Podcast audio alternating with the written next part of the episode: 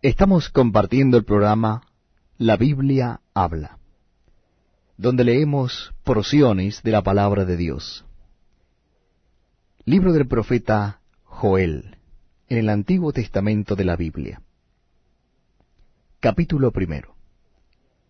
Devastación de la tierra por la langosta. Palabra de Jehová que vino a Joel, hijo de Petuel. Oíd esto, ancianos, y escuchad todos los moradores de la tierra. ¿Ha acontecido esto en vuestros días o en los días de vuestros padres? De esto contaréis a vuestros hijos, y vuestros hijos a sus hijos, y sus hijos a la otra generación lo que quedó de la oruga comió el saltón, y lo que quedó del saltón comió el revoltón, y la langosta comió lo que del revoltón había quedado. Despertad, borrachos, y llorad, gemid todos los que bebéis vino a causa del mosto, porque os es quitado de vuestra boca.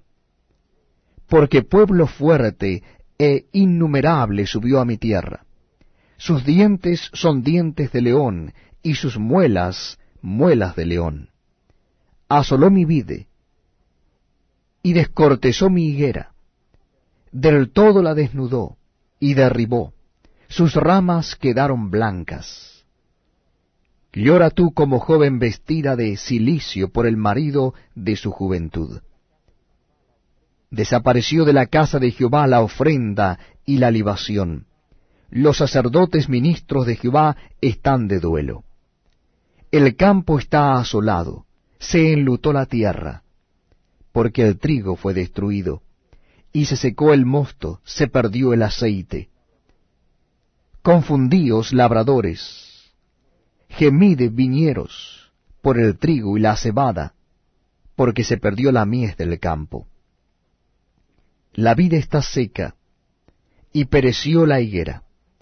El granado también, la palmera y el manzano, todos los árboles del campo se secaron, por lo cual se extinguió el gozo de los hijos de los hombres.